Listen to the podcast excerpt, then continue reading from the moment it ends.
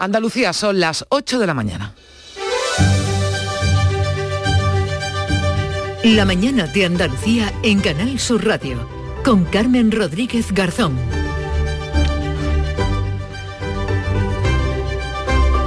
Reunión hoy importante en Córdoba, Sanidad y Comunidades Autónomas. El Ministerio y las comunidades autónomas se van a reunir, van a estudiar cómo abordar la variante Omicron y también el avance de la pandemia.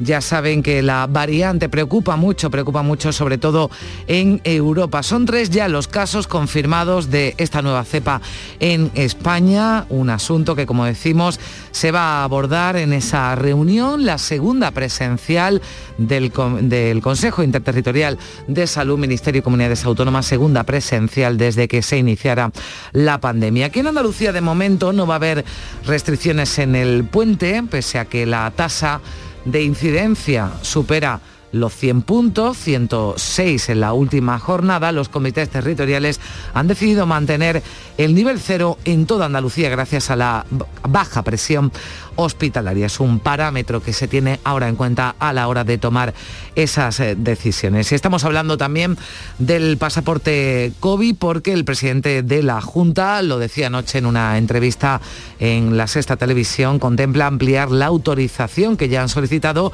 al Tribunal Superior de Justicia para exigir el pasaporte en hospitales y residencias. Estamos ya a la espera de que lleguen las vacunas para los niños. La va a distribuir, las van a distribuir desde la Unión Europea, desde la Comisión Europea, a partir del 13 de diciembre estará en torno al 20 de diciembre, estarán aquí en Andalucía. Hoy citas importantes en el Congreso, se va a aprobar el proyecto de ley de interinos que reduce la temporalidad en el empleo público, también saldrá adelante la ley de tráfico con esas importantes sanciones, hasta seis puntos, recuerden, por llevar sujetando el móvil en la mano cuando uno está conduciendo. Y conoceremos, será a partir de las 9 de la mañana, se lo contaremos aquí en la mañana de Andalucía, los datos del paro y afiliación a la seguridad social. Dicen desde el gobierno que sobre todo los datos de afiliación van a ser históricos. Social Energy. La revolución solar ha llegado a Andalucía para ofrecerte la información del tiempo. Previsión del tiempo con Beatriz Galeano. Cielos hoy nubosos en Andalucía o cubiertos con precipitaciones en el interior oriental y en la zona del estrecho, sobre todo por la mañana. Baja la cota de nieve hasta los mil metros, temperaturas mínimas sin cambios, vientos de componente oeste fuertes con rachas muy fuertes en el litoral de Almería y de Granada.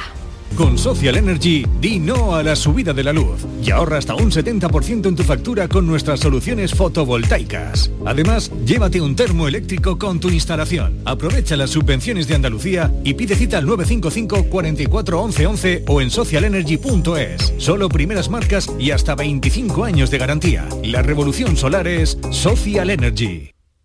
Vamos también con la información del tráfico.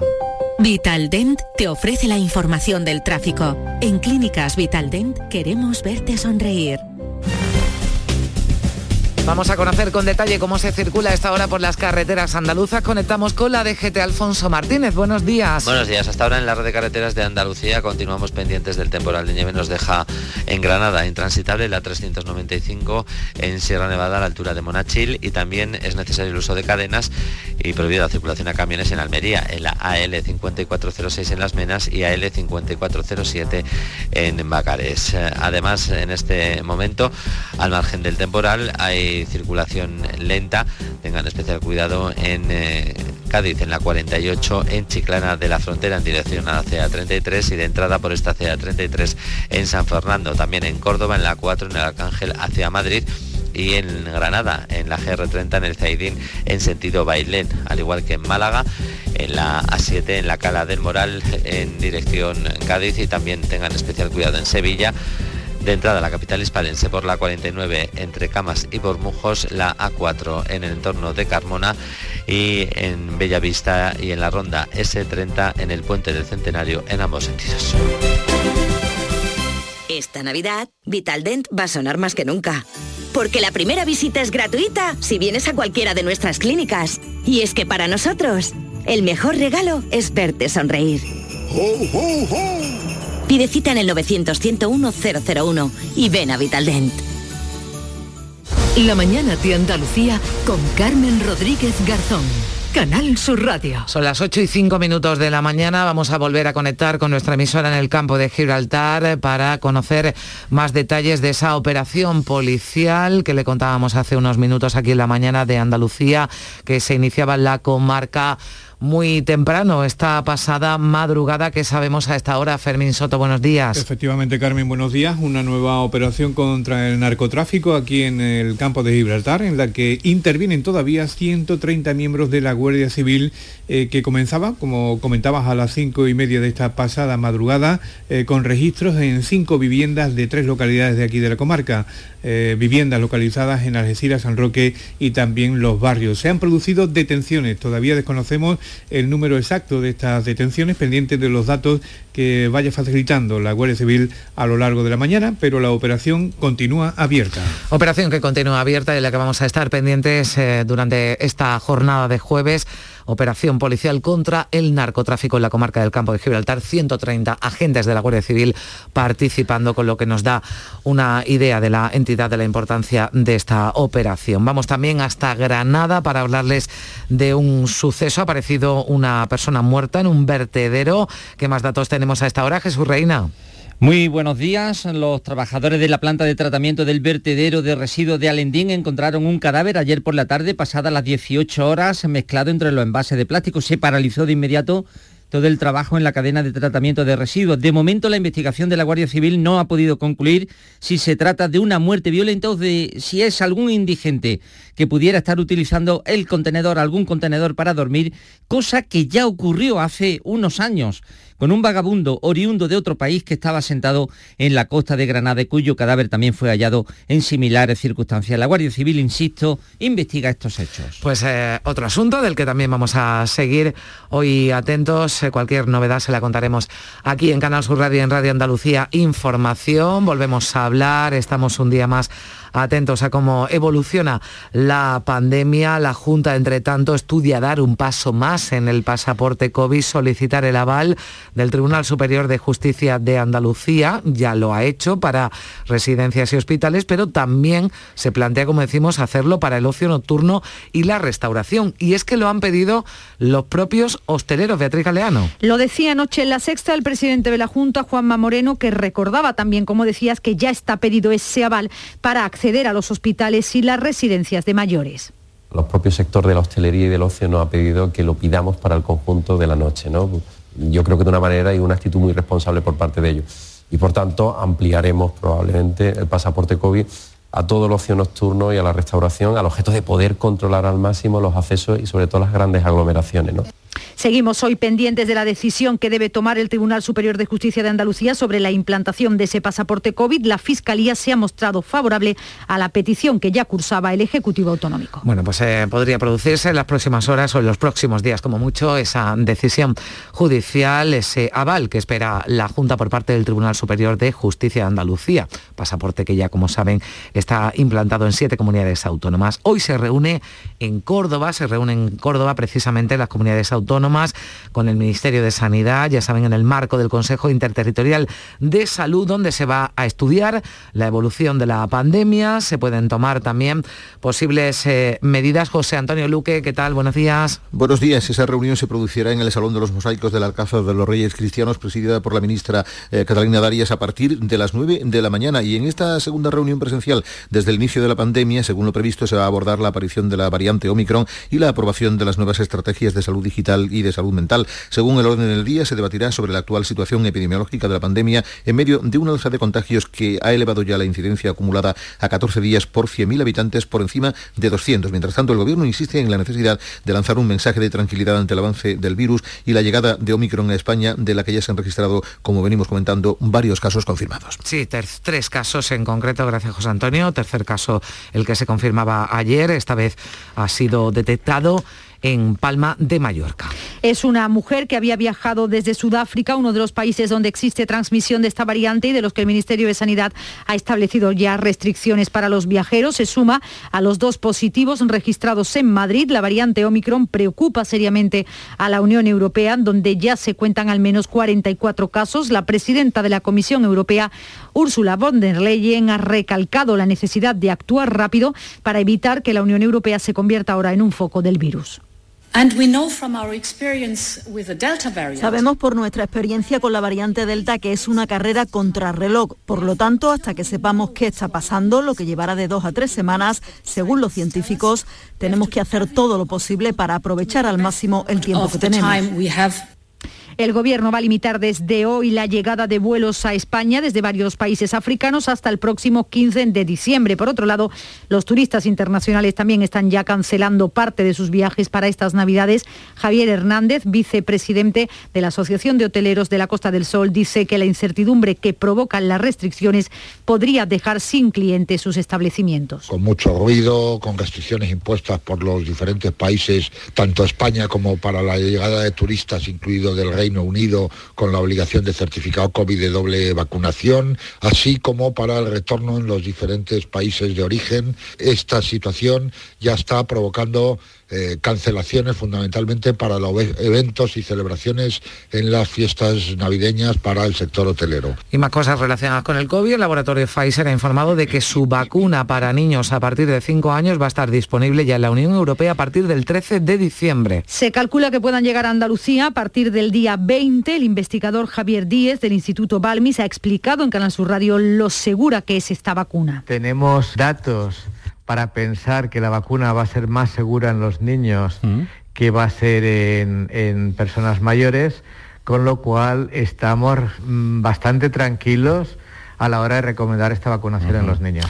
En Sevilla, los ciudadanos podrán vacunarse sin cita durante el puente festivo de la Constitución de la Inmaculada, incluidos los días 6 y 8. ¿Quiénes podrán hacerlo, Pilar González? Pues Salud lo ha puesto, Carmen, más fácil desde ahora porque ha abierto este centro de vacunación sin cita en una zona más céntrica. Antes estaba junto al Hospital Militar, a las afueras de la ciudad, y ahora está en una avenida cercana al centro y en pleno campus universitario. Y es que aunque el porcentaje de vacunación es alto, también es cierto que es algo más bajo entre las personas que tienen entre 19 y 40 años. Estará abierto, como dices, todo el puente y pueden acudir para una primera y segunda dosis sin cita. Solo eso, primera y segunda dosis.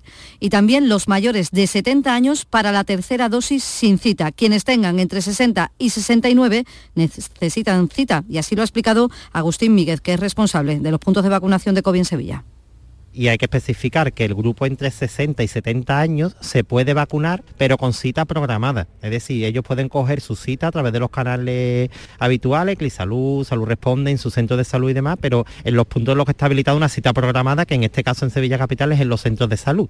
Este centro sin cita es en la Facultad de Derecho en el campus universitario de Ramón y Cajal. Pues ya lo saben, ya están eh, informados los eh, ciudadanos de Sevilla, pueden acudir, bueno, con esas eh, condiciones y se cumplen esos requisitos durante el puente a vacunarse sin cita. Son las 8 y 13 minutos. La mañana de Andalucía. Soy José Andrés. Cuando llegué a Washington me preguntaron de dónde venía y yo les dije que del país más rico del mundo y les conté cómo era. Les conté que tiene árboles donde nace oro. Les dije que los bancos más importantes están en el mar desde ese día, nadie dudó que venía del país más rico del mundo. Alimentos de España, el país más rico del mundo. ¿En qué capítulo de tu vida estás ahora? ¿Quieres hacer una reforma o cambiar de coche? ¿Tus hijos ya necesitan un ordenador para cada uno? ¿O quizás alguno ya empieza la universidad? ¿Habéis encontrado el amor y buscáis un nidito? En Cofidis sabemos que dentro de una vida hay muchas vidas y por eso ahora te ofrecemos un nuevo préstamo personal de hasta 60.000 euros. Cofidis, cuenta con nosotros. A ver cuál ha sido la fecha ganadora en el último sorteo de mi día de la 11. 4 de febrero de 1949. ¡Hala, Ana! El día que nació mi madre. Tu abuela siempre dice que fue una niña preciosa. Pues claro, como yo. Anda, anda. Vamos a ir pensando una fecha especial para el próximo sorteo y a ver si tenemos suerte. Que abuela ya veo que no necesitas. Con mi día de la 11 cada lunes y cada jueves hay miles de premios. Elige una fecha y prueba. 11. Cuando juegas tú, jugamos todos. Juega responsablemente y solo si eres mayor de edad. En cofidis.es puedes solicitar cómodamente hasta 60.000 euros. 100% online y sin cambiar de banco. Cofidis, cuenta con nosotros. La mañana de Andalucía con Carmen Rodríguez Garzón. Canal Sur Radio. 8 y 14 minutos de la mañana, Juanma Moreno ha insistido en que va a intentar mantener el gobierno hasta donde pueda, extender la legislatura hasta donde le dejen, decía, y que las elecciones, eso sí, no van a ser antes de Semana Santa. Esa es la intención del presidente de la Junta, salvo que no pueda hacer ni siquiera una modificación de crédito, lo decía anoche en la sexta, vuelve además a pedir responsabilidad a los distintos grupos políticos. Yo aspiro a que tanto a mi derecha como a mi izquierda sean lo suficientemente responsables, sensatos y coherentes y antepongan los intereses de los andaluces a los intereses de su sigla y propio. Ya en Canal Sur Televisión este pasado martes apuntó a la posibilidad de que los comicios se celebraran en octubre o incluso en junio. El portavoz de Vox, Manuel Gavira, tras eh, conocer estos datos, ha pedido a Juanma Moreno respeto para el socio que le alzó al gobierno. Él decía, le decía a la señora Díaz que se dejara de hipocresías políticas se dejara de mentiras y de tomaduras de pelo a los andaluces. En esa frase el presidente Moreno Bonilla llamó hipócrita y mentirosa, de esta manera tan indirecta que él tiene de decir las cosas. Así que el gobierno de Andalucía de paralizado nada. Por su parte, la socialista María Márquez, portavoz adjunta del grupo, dice que no van a bloquear la acción de gobierno y pone como ejemplo la ley TRADE, la ley de integración de diferentes agencias públicas que van a apoyar. Hay un espacio de diálogo bastante importante donde nosotros habíamos planteado tres elementos claves, especialmente donde se garantizara eh, que los trabajadores, los empleados públicos no iban a despedirse y eh, en un principio las negociaciones que estamos manteniendo eh, han dado resultados muy positivos. Desde Unidas Podemos, Tony Valero denuncia que Moreno juega con un posible adelanto en función de sus intereses particulares. Habiendo con unos presupuestos que se tenían que haber aprobado para una recuperación justa, no ha sido así, porque este señor está entendiendo que la calculadora electoral le favorecía si hubiese una prórroga y un adelanto en unos tiempos que tiene que ver cuando son los mejores para su partido y nos situamos en el Congreso de los Diputados en Madrid. El Pleno va a aprobar y enviar hoy al Senado el proyecto de ley para la reducción de la temporalidad en el empleo público. La nueva ley evita oposiciones en plazas que están ocupadas durante más de cinco años por interinos. Estas deberán ser consolidadas en un concurso de méritos y a partir de los tres años a través de concurso y oposición, dando la opción de que los ejercicios de la fase de oposición no sean eliminatorios. También saldrá adelante la primera parte de la reforma de las pensiones que prevé derogar la aprobada por el Partido Popular en 2013 y volver al IPC para revalorizarlas. Las prestaciones por jubilación van a subir este 2022, recordemos, un 2,5%. Y hoy vamos a conocer los datos del paro y la afiliación a la Seguridad Social del mes de noviembre, una cifra positiva según ha avanzado ya el Gobierno. Con el Black Friday y las rebajas adelantadas, el puente y las navidades cerca, las contrataciones se han reactivado. La ministra de Trabajo, Yolanda Díaz, ha dicho que serán datos históricos. También lo anunciaba la ministra de Hacienda que adelantaba que serán buenos datos datos que son francamente positivos y que ponen de manifiesto efectivamente ese vigor, esa fortaleza en la recuperación económica, con independencia de que los cuadros macroeconómicos en esta eh, situación post-pandemia eh, no estén reflejando ¿no? de la misma manera ese vigor que se aprecia en términos de recaudación o que se aprecia en términos de creación de empleo. En octubre bajó el número de desempleados en el país en algo más de 700 personas, con casi 160.000 afiliados más a la seguridad social. Los ocupados fueron 19 millones y medio de personas, la cifra más alta de la serie. En Andalucía, sin embargo, aumentó el paro en octubre con 8.600 nuevos desempleados tras terminarse el verano y algunas campañas agrícolas como la vendimia. Pues veremos eh, a ver cuáles son esos datos a partir de las 9 de la mañana. Ya sabes, se hace en público por parte del Instituto, eh, del Instituto Nacional de Empleo los eh, datos del paro, la afiliación de la Seguridad Social para España y para Andalucía. Hoy nueva jornada de huelga en Unicajas, el último día para pactar el expediente de regulación de empleo que va a afectar a 1.500 trabajadores. María Ibáñez.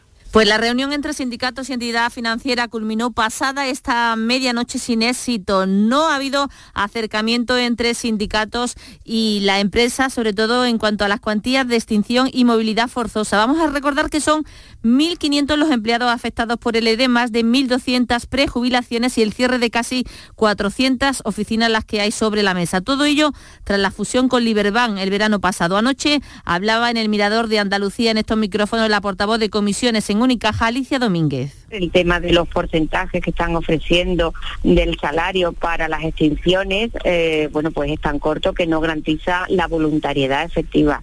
Por otro lado, queremos limitar eh, ese número de movilidades y, por supuesto, que la grandísima mayoría sea voluntaria y con unas condiciones, mm, unas compensaciones que les permita a la gente, bueno, pues que no sea tan gravoso la movilidad y este es el segundo día de huelga que se vive en la historia de esta entidad financiera, Unicaja Banco.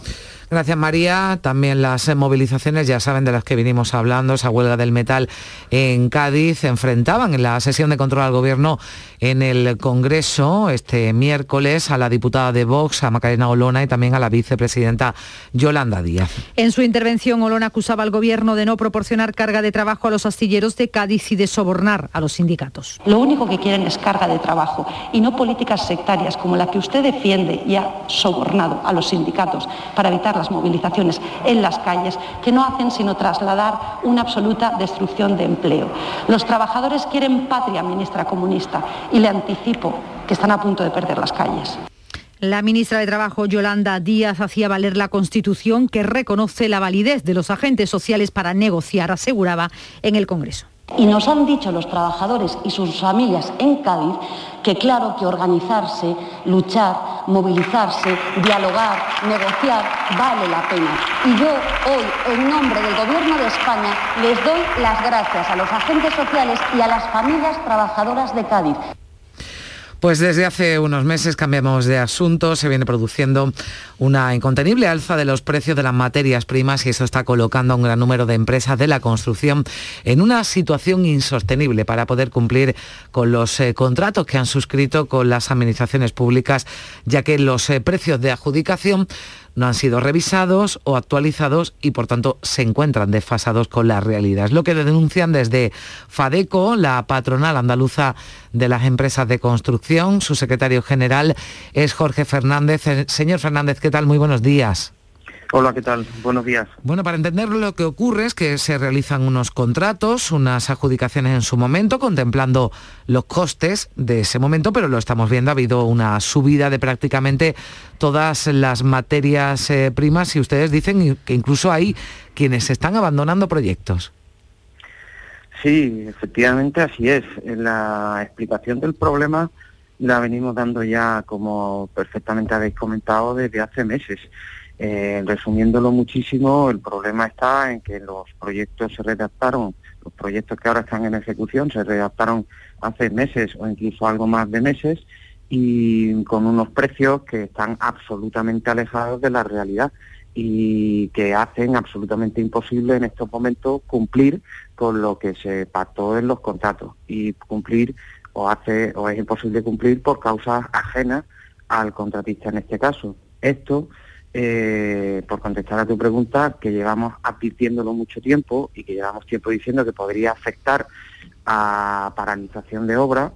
De hecho, en alguna encuesta generalizada que hemos hecho a nivel nacional, de nuestra Confederación Nacional, ya decían en el mes de septiembre un 40% de las 300 empresas consultadas que habían tenido que mm, cancelar o paralizar algún tipo de obra, esto que ya en septiembre lo advertíamos, ahora es absolutamente una preocupación eh, máxima porque, porque bueno, la situación es absolutamente insostenible ya. ¿Y qué se, qué se puede hacer? Porque no se, no se contemplan los contratos en las adjudicaciones que bueno puede haber una subida ¿no? de las eh, materias primas, de los costes de, de, mm, bueno, de, construcción, de los costes de los materiales ¿no? que necesitan para llevar a cabo el proyecto. Este, este problema tiene distintas caras.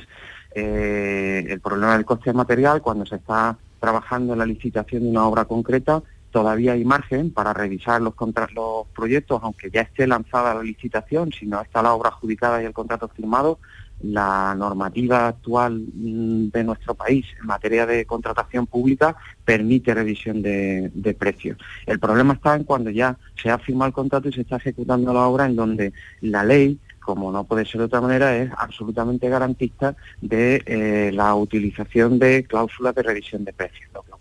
Es que se eh, establece una interpretación tan absolutamente incompatible con la situación que estamos viviendo ahora mismo, que es lo que nosotros venimos demandando. El constructor es un empresario optimista y resiliente por naturaleza. Creo que no hace falta que yo lo diga y a las pruebas me remito de la enorme crisis que sufrimos eh, del 2008 y la reciente de la pandemia, que salimos y que todo el mundo hablaba de la construcción como la locomotora de la recuperación. Lo que ocurre es que mm, nosotros sí creemos, eh, tú me preguntas qué se puede hacer Mm. y evidentemente aquí no se trata de dar un discurso jurídico sobre qué artículo de la ley de contratos permitiría dar cobertura legal a una sensibilidad de las administraciones, pero existe y de hecho en otras comunidades autónomas ya lo estamos conociendo y lo que venimos pidiendo es modificaciones contractuales por causas sobrevenidas e imprevisibles para el contratista que se conviertan en compensaciones económicas a esto en base al sobrecoste que están, que están sufriendo.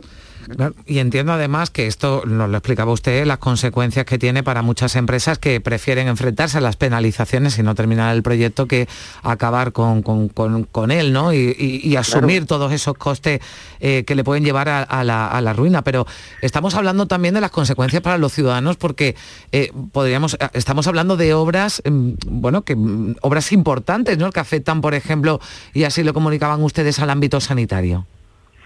Claro, efectivamente. Aquí, eh, y hoy precisamente que vamos a conocer datos de empleo Mm. que parece que nos dicen que van a ser muy buenos, en construcción concretamente la tendencia, eh, si miramos año y medio, dos años, incluso más atrás, la, la- la- la curva de la media de crecimiento de empleo en el sector es absolutamente favorable. Pero nosotros nos preguntamos hasta cuándo el impacto en las empresas constructoras, me decías que eh, nosotros incluso en la última declaración que hemos hecho hablamos de de la- del impacto en la economía o financiero que tiene para las empresas, las constructoras, eh, los márgenes con los que se mueven en el mercado son los que son. Y en un contexto inflacionista incluso del 5,6%, por no hablar de que hay materiales que están subiendo por encima de los dos dígitos, esto es absolutamente insostenible. Que una empresa que no tiene este problema en una obra, sino que, lo tiene en muchas obras, eh, acabe paralizando obras, pues imagínese el impacto que tiene en el contexto de recuperación en el que estamos. Afectaría no solo a obras sanitarias, obras de infraestructura, de conservación de carreteras, eh, obras ed- educativas, y tendría un impacto social, pues lo tiene de hecho, evidente, ¿no? En nuestra opinión. Bueno, pues esperemos eh, que se encuentre una eh, solución. Usted lo decía además, la importancia de la construcción y lo venimos contando como bueno, pues parte importante ¿no? de, para la recuperación económica, pero esto sin duda, por lo que usted nos contaba, puede poner en, Sí, en- en nosotros peligro sí, al sector de la Estamos, si construcción. Sí, brevemente, señor Dos Fernández. no segundos muy sí. brevemente. Estamos esperando un movimiento del Gobierno de. España con un decreto que en otros países ya se ha producido, pero desde Fadeco Contratista lo que queremos hacer es un llamamiento a todas las administraciones públicas porque lo que necesitamos es un torniquete. No necesitan las distintas administraciones de cualquier nivel que esperar un movimiento del gobierno para poder adoptar algún tipo de medida, porque de momento todo son muy buenas palabras y debemos reconocerlo, pero se nos está acabando el tiempo. Gracias, Jorge Fernández, secretario general de FADECO, la patronal andaluza de las empresas de la construcción, por, por atendernos. Un saludo. Son las Gracias, 8 buenos y días. 28 minutos. Todo lo que hacemos nos define. Cada acto habla de quiénes somos, de lo que nos importa. Ahora tenemos la oportunidad de decir tanto con tan poco. La oportunidad de mostrar lo mejor de nosotros. Por nuestro futuro. Por tu futuro. Llena tu mesa de Andalucía. Junta de Andalucía. Montepío, ¿en qué podemos ayudarle? Quería saber si mi seguro de salud tiene cobertura fuera de Andalucía. Claro que sí, en toda España. Y si viaja al extranjero, cuenta con asistencia en caso de urgencia. Con la garantía de Adeslas, entidad reaseguradora de los productos de salud de Montepío. Visite montepíoconductores.com. Montepío, lo tiene cubierto. Buenos días. En el sorteo del cupón diario celebrado ayer, el número premiado ha sido 92.288 92288. Asimismo, el número de serie correspondiente a la paga, premiado con 3.000 euros al mes durante 25 años, ha sido 32032. Hoy, como cada día, hay un vendedor muy cerca de ti repartiendo ilusión. Disfruta del día y recuerda, con los sorteos de la 11, la ilusión se cumple. 8 y 29 minutos antes de la información local le vamos a recordar que hoy el Congreso de los Diputados va a aprobar definitivamente la nueva ley de tráfico, Beatriz.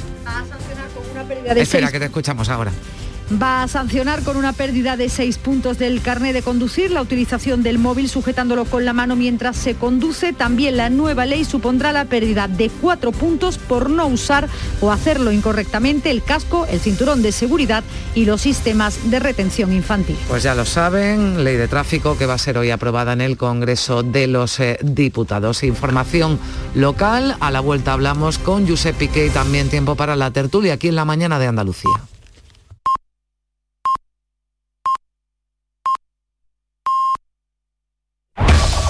En la mañana de Andalucía de Canal Sur Radio, las noticias de Sevilla.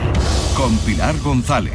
Hola, buenos días. Un accidente entre dos vehículos en la A4 mantiene cortado el carril izquierdo en sentido Sevilla. Provoca retenciones entre el kilómetro 521-516, es término municipal de Carmona. Hay retenciones en la entrada a Sevilla por la A49 de dos kilómetros, uno por el patrocinio. En el Centenario, dos kilómetros en sentido Huelva y tres en sentido Cádiz. También hay un kilómetro en el nudo de la Gota de Leche, sentido Ronda Urbana Norte, donde el tráfico es intenso. También es intenso en la entrada a la ciudad por el Alamillo, Avenida Juan Pablo II y Puente de las Delicias, Avenida de Andalucía y Avenida de la Palmera. Hoy tenemos el cielo cubierto, puede llover de forma débil y dispersa, pero se va despejando conforme avance el día, sobre todo por la tarde. El viento sopla del noroeste con intervalos fuertes. La máxima prevista es de 15 grados en Morón, 17 en Écija y en Lebrija, 18 en Sevilla. A esta hora 11 grados en la capital.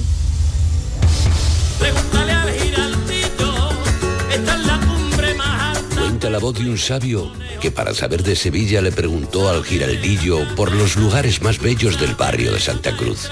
Y este le respondió, con aires de azar, maestranza y catedral, la hostería del Laurel has de visitar, y en ella sus tapas, vinos y demás viandas probar. La Hostería del Laurel. Visítenos en Plaza de los Venerables 5 o a través de nuestra web lahosteriadellaurel.com. Porque si le preguntas al giraldillo, Hostería del Laurel, no te la dejes atrás.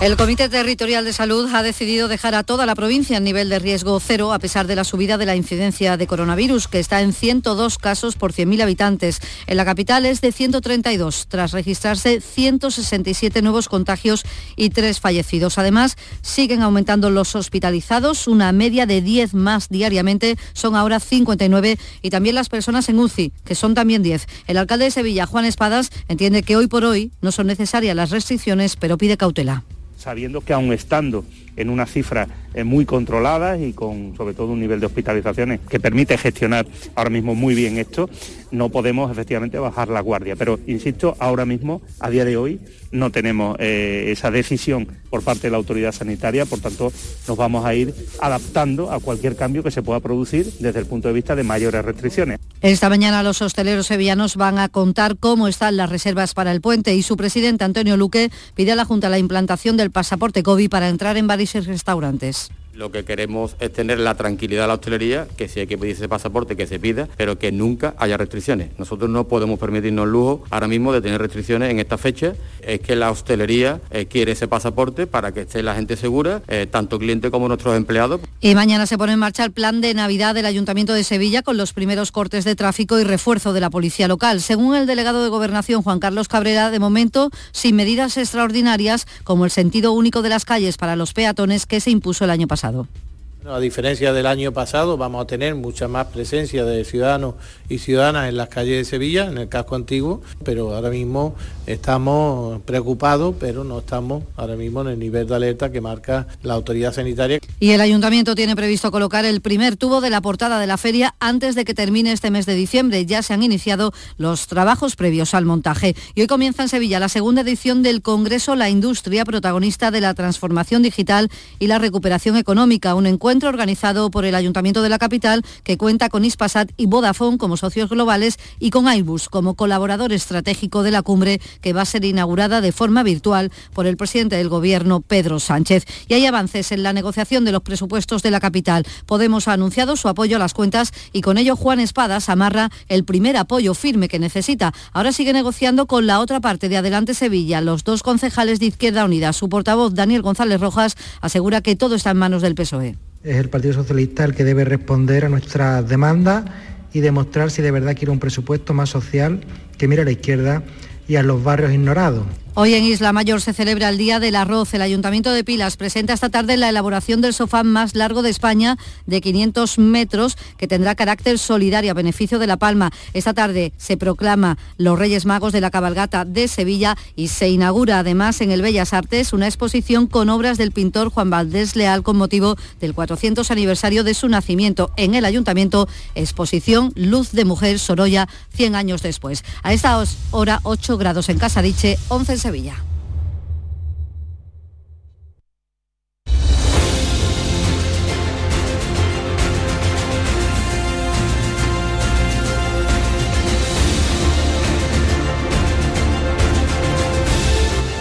Ocho y 35 minutos de la mañana, como les venimos anunciando enseguida, vamos a saludar a Josep Piqué exministro del Gobierno, el ministro de Exteriores y comisario del encuentro La Industria, protagonista de la transformación digital y recuperación económica que inaugura de forma virtual esta mañana en Sevilla el presidente del Gobierno, Pedro Sánchez. Enseguida saludamos al señor Piqué y también eh, tras esa entrevista, mm, ya lo saben, a esta hora toca tertulia con Estela Benot, con Silvia Moreno, con Antonio Suárez Candilejo, a los que vamos a saludar enseguida. Pero antes damos eh, la bienvenida aquí en la mañana de Andalucía a Josep Piqué. Señor Piqué, ¿qué tal? Muy buenos días. Pues muy bien, muy buenos días. Bueno, cuéntenos en primer lugar eh, la importancia de, este foro, lo que en él se aborda y se analiza. Entiendo que de alguna forma se quiere potenciar la industria española en el panorama internacional. Bueno, efectivamente, ¿no? Estamos en un momento clave de grandes transformaciones. Lo estamos viendo todos los días, pues con cosas positivas como el avance en la digitalización, pero también negativas como pueda ser la crisis de suministros y de componentes que y de las propias materias primas, incluidas las energéticas, ¿no? que hacen absolutamente imprescindible que debatamos entre todos qué se puede hacer para que nuestro país pueda disponer de una industria adaptada a los requerimientos de, estos momentos y particularmente en todo lo relativo al aprovechamiento de las nuevas tecnologías. Eh, yo creo que es un momento muy oportuno para que tengamos ese tipo de, de debates y que entre todos podamos profundizar y conocer un poco más respecto a qué tenemos que hacer para ser eh, cada día más competitivos. Sí, por ejemplo, para ser más competitivos, como usted apuntaba, la digitalización de las empresas, el desarrollo del 5G, que aunque suponga un, un esfuerzo, tiene muchos beneficios, señor Piqué, sobre todo para las pymes. No, sin duda, sin duda. Mire, y, puedo ser incluso un poco más radical en mi expresión, ¿no? Eh, los que no se digitalicen van a desaparecer. El mundo eh, es digital, va a ser cada vez más digital y quien no se adapte, pues eh, el propio mercado se va, se va a encargar de ponerle en, su sitio, ¿no? Pero eso no es un comentario por mi parte pesimista, sino todo lo contrario. Una vez identificadas las necesidades, lo que hay que hacer es eh, buscando alianzas, buscando cooperación, avanzando en todo aquello que pueda permitir innovación, pues em, al final conseguir que nuestro tejido industrial, pero no solo, como usted dice, las grandes empresas, sino las pequeñas y medianas, pues puedan ser eh, competitivas. Eh, estamos ante dos grandes retos a los que nos tenemos que adaptar sí o sí. Uno es la revolución digital, evidentemente, y el otro es todo lo que se deriva de la transición energética y medioambiental, que son mm. los dos grandes vectores, además, que van a fijar la asignación de los fondos europeos conocidos como Next Generation, ¿no? los famosos 750.000 millones, de los cuales España pues tendría que tener la capacidad para absorber unos 140.000. Mm, ayer, por cierto, la OCDE rebajó las previsiones económicas para España, señor Piqué, porque, bueno, entre otras cosas parece que se ha condicionado demasiado, ¿no? La recuperación a esos fondos europeos que llegarán, pero no ahora. Bueno, eh, los fondos europeos siempre fueron unos fondos para invertir ¿eh? y no para gastar, son unos fondos para transformar nuestro tejido productivo y eso quiere decir que los frutos se recogerán más adelante. ¿no? Eh, una cosa es que eso permita pues seguir teniendo unos presupuestos expansivos, pero lo que hay que hacer para ser competitivos es ir a los factores que realmente eh, nos importan a corto, a medio y a largo plazo. Y entre ellos pues está todo lo que es la adaptación a la nueva situación en los mercados internacionales, en la evolución de las materias primas, de componentes básicos para la producción. Eso es lo que no solo en España, sino en todo el mundo, pues todo el mundo occidental fundamentalmente, ¿no? Pues está fallando, Y eso está llevando a una revisión a la baja de todas las previsiones que nos afecta especialmente porque además eh, nuestra economía depende del sector servicios en gran medida, eso depende en gran medida de la movilidad y de la superación de la pandemia y evidentemente las últimas noticias respecto a las nuevas variantes y a las complicaciones y a las nuevas restricciones que se están imponiendo, pues eh, no son precisamente mm. eh, buenas para nosotros, ¿no? Mm, antes, eh, hace unos meses, todos pensábamos que la recuperación, sobre todo de la demanda de consumo, iba a ser muy intensa, pero ante el panorama lo que eh, tenemos que asumir es que no va a ser así, que esto no ha terminado todavía, que hay que estar muy, muy atentos y que lo que hay que hacer en esas circunstancias pues es seguir con los esfuerzos de competitividad, porque eso al final siempre acaba teniendo sus frutos. Mm. Bueno, digamos que esta es una crisis nueva, ¿no? Porque viene motivada por una sanitaria, porque eh, vivimos momentos de mucha incertidumbre, ¿no? Ahora con esa llegada de la variante que usted apuntaba, de la variante Omicron, por la desigual también, los desiguales niveles de vacunación, ¿no? Que hay en el, en el mundo, incluso en el continente europeo. Pero eh, hablaba, hablábamos también eh, bueno, de previsiones económicas. Hoy vamos a conocer, señor Piqué, en, pues en unos minutos, además, los datos del paro correspondientes al mes de noviembre, los datos de afiliación, hablan desde el gobierno que van a ser históricos. Pero usted, que es comisario de un foro en el que se habla de industria, protagonista de la transformación digital, de la recuperación económica, cuando tanto se habla, cuando tanto se habla del cambio de modelo productivo, sobre todo en una comunidad como la nuestra, de Andalucía, por la dependencia del del turismo, del sector eh, servicios. Se lo digo porque, claro, ¿cómo se puede hacer para que esa creación de empleo, que parece a la que vamos a, asistir, se vincule más ¿no? a sectores como los industriales y no dependamos tanto de, sectores como el turismo, el de servicios, que son mucho más frágiles? Bueno, eh, son más sensibles al ciclo económico, ¿no? Pero yo creo que en ningún caso España tiene que renunciar a la enorme capacidad que hemos desarrollado en las últimas décadas como potencia turística de primer orden. ¿no? Yo creo que no hay que plantearlo como, como algo que sea incompatible. Mm, es perfectamente compatible seguir siendo eh, una de las potencias turísticas del mundo más importantes, desarrollar un sector de servicios que sea competitivo y en general así es, pero al mismo tiempo también saber que las apuestas de futuro y sobre todo la generación de empleo estable pasa por disponer de una base industrial que, sea potente. ¿no? Eh, la, digamos, la aspiración que nos marca la Unión Europea respecto a la participación de la industria en el conjunto de, del PIB, pues es del 20%, ¿no? En España en estos momentos estamos en el 14, o sea, bastante por debajo, y creo que todo lo que implique eh, un esfuerzo en esa dirección que requiere de la colaboración público-privada, pues eh, va en la buena va en la buena dirección, ¿no? Pero yo no lo plantearía nunca como una especie de, juego de suma cero, ¿no? Que cuantos más servicios, menos industria y lo contrario. Eh, lo que hay que hacer es trabajar en todos los frentes y desde luego en el frente industrial sin ninguna duda. Dijo usted hace unos meses, permítame señor Piqué, que estábamos hablando de, economía, pero me gustaría también preguntarle eh, algunas cuestiones políticas. Dijo usted hace unos meses que íbamos a volver irremediablemente al bipartidismo clásico. ¿Lo sigue pensando? Bueno, yo creo que eh, eh, digamos hay una cierta simplificación del escenario político, pero evidentemente mm, todo es muy dinámico, todo depende del comportamiento de cada cual, ¿no? Y nada está escrito de, antemano. Pero sí que hemos visto como dentro del, para entendernos, el espacio de la izquierda, lo que parecía una pugna por la hegemonía eh, entre Unidas Podemos y el Partido Socialista se ha ido decantando en favor del Partido Socialista. Es cierto que ahora pues eh, se plantea la variable de una nueva plataforma eh, encabezada por la vicepresidenta segunda que podría pues modificar ese digamos ese diagnóstico pero hay ahí un cierto proceso de simplificación interna ¿no?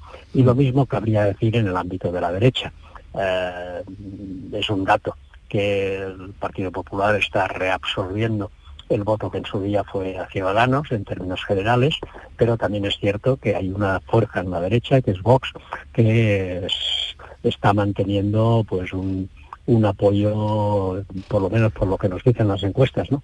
estable en el tiempo. O sea que hay una cierta simplificación hacia un retorno al bipartidismo, pero desde luego probablemente sea un bipartidismo todavía más imperfecto que el que estuvimos viviendo en las décadas anteriores. Mm. Eh, bueno, la próxima cita electoral parece que la vamos a tener aquí en Andalucía, todavía aún no sabemos eh, cuándo. Eh, si me permite, también me gustaría preguntarle por cómo asiste a la situación política, ese bloqueo que ha habido aquí de los presupuestos, cómo cree que se va a presentar el escenario político en los próximos meses. Bueno, no, no es mi papel vamos a hacer valoraciones de carácter estrictamente político. Yo dejé la actividad política hace ya muchos años, pero evidentemente sí que puedo expresar mi opinión como ciudadano. Y como ciudadano lo que le puedo decir, eh, y como ciudadano preocupado por la economía y, y por el, por el bienestar de todos, que la estabilidad es un factor muy importante.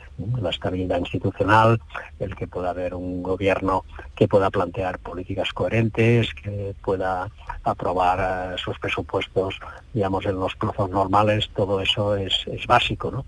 Y todo lo que contribuya a fortalecer y a consolidar esa estabilidad, pues tiene que ir en la buena dirección. Yo lo que estoy observando es que eh, ha habido unos desacuerdos que impiden, por ejemplo, la aprobación de los presupuestos. Eso abre un periodo de inestabilidad y de, digamos, menos capacidad para hacer frente a las obligaciones que se eh, derivan de la actual situación, que es una situación muy, muy compleja, y lo único que le puedo decir es que cuanto antes se resuelva mm. esa incertidumbre, mejor para todos. Bueno, pues es un mensaje, además que se ha repetido también desde el gobierno andaluz, la inestabilidad no ayuda. a Hablar de elecciones durante tanto tiempo no es bueno para eh, los proyectos, ¿no? Inversores que puedan llegar a Andalucía. De la industria, protagonista de la transformación digital y la recuperación económica, se va a hablar en esa segunda edición del Space Industrial Economy, Sevilla Virtual Summit, que este año se celebra bajo ese título. El comisario de este encuentro, Josep Piqué, al que le agradecemos muchísimo que nos haya dedicado unos minutos aquí en la mañana de Andalucía de Canal Sur Radio. Señor Piqué, ah, muchísimas gracias. Sí. No, no, decía que ha sido un placer, que muchísimas gracias. Gracias, gracias, un saludo, que tenga buen día. Son las Muy eh, buenos días. 9 menos 13 eh, minutos. Eh, déjame que salude, Víctor, por lo menos, que diga, hola Estela Benot, ¿qué tal? buenos días. Muy buenos me días. dice, Víctor, nos vamos a publicidad. Digo, bueno, pero yo soy muy educada, estáis aquí sentada conmigo y os quiero saludar, Silvia Moreno, ¿qué tal? Muy buenos días. Y en Huelva también, Antonio Suárez Candilejo, que no me he olvidado de ti. Hola, ¿qué tal? Muy, buenas, ya me parecía. Digo, se olvida de mí seguro, vamos. No, no, pero ellas las tengo aquí, lo de no claro, decir más, ni hola, más cerquita. Sí, pero bueno, nada, te sentimos como si estuvieras aquí. Muy bien, muchas gracias, igualmente. bueno, pues enseguida os doy la palabra, analizamos eh, la actualidad, si queréis comentar también algo por lo dicho, por, lo dicho por eh, Josep Piqué. Como decimos, enseguida la tertulia aquí en la mañana de Andalucía en Canal Sur Radio.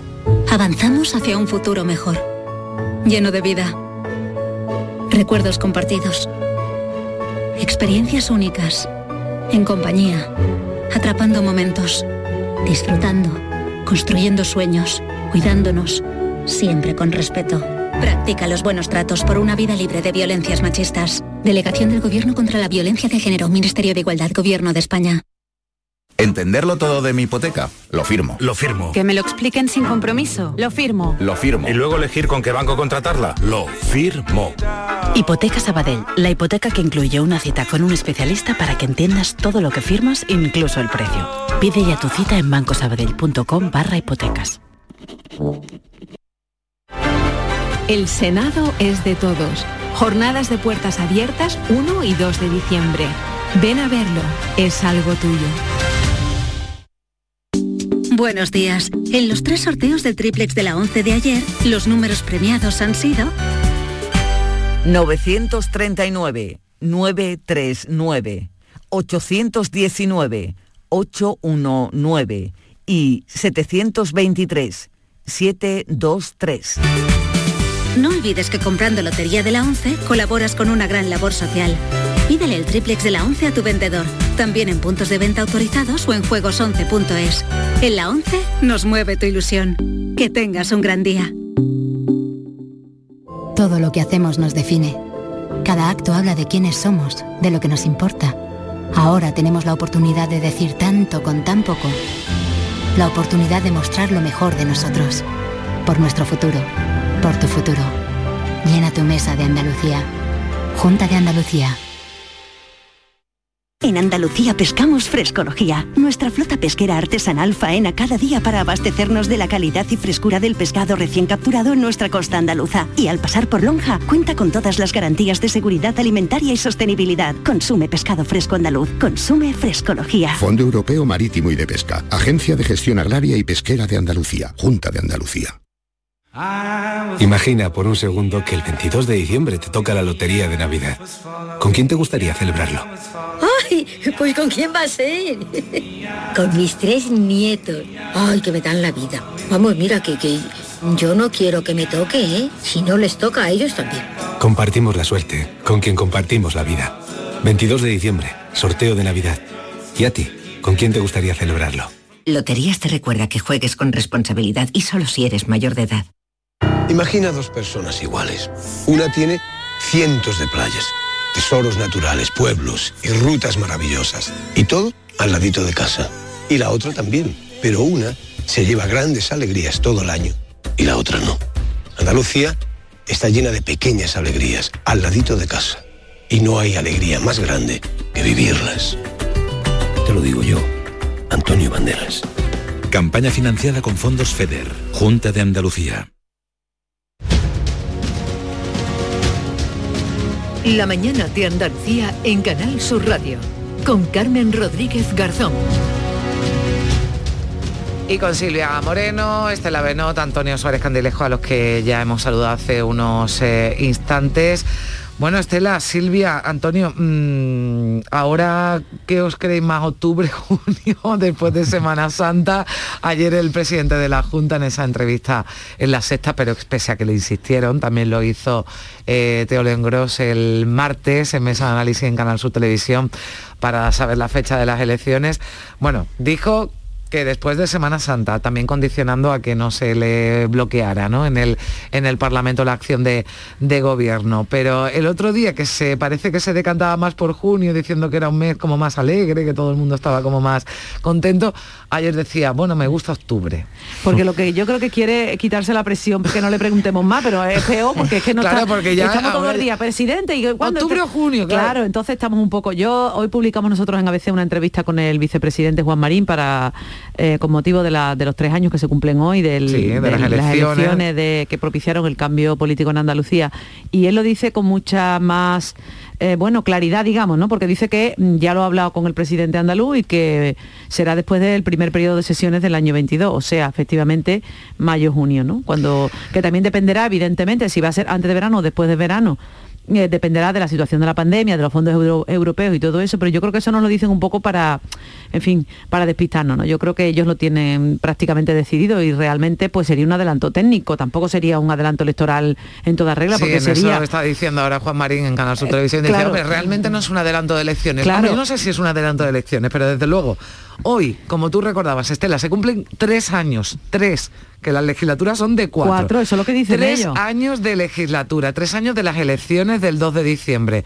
Y ya estamos prácticamente en campaña y hablando de qué día van a ser las elecciones de 2022. Pues bueno, no es adelanto, pero los cuatro años ya no Lo se parece, lo cumplen. parece. Ya no se cumple, que eso ya sí que es una extrañeza, ¿no? Una excepción que los cuatro años de legislatura se cumplan en algún sitio. Es que la- las la municipales porque no tienen más remedio. Está claro, la oposición ha bloqueado los presupuestos mm, con esa estrategia también interés electoral, por lo tanto todo Hmm. eso lo va se van sumando unas cosas con otras y al final pues tendremos elecciones eso en junio yo creo no sé lo que ha dicho el presidente. Sí, y el sí, sí. vicepresidente yo aquí solo somos solo meros observadores A ver. Antonio, ¿cómo Sí, lo no, ves? eh, estamos metidos ya de lleno pues, en en una pre-campaña, todo apunta a que efectivamente habrá un adelanto más técnico que, que político. Eh, Yo me inclino por pensar más en el mes eh, de, de junio eh, y hombre, también es normal, como bien decía Estela, que el presidente no sepa qué atenerse y qué decir porque estamos insistentemente, machaconamente, preguntándole un día sí y el otro también por ese adelanto. Se cumplen tres años efectivamente de ese mandato y ya eso, de, al igual que las mayorías absolutas ya pasaron a la historia, salvo en pequeños o en contadas ocasiones,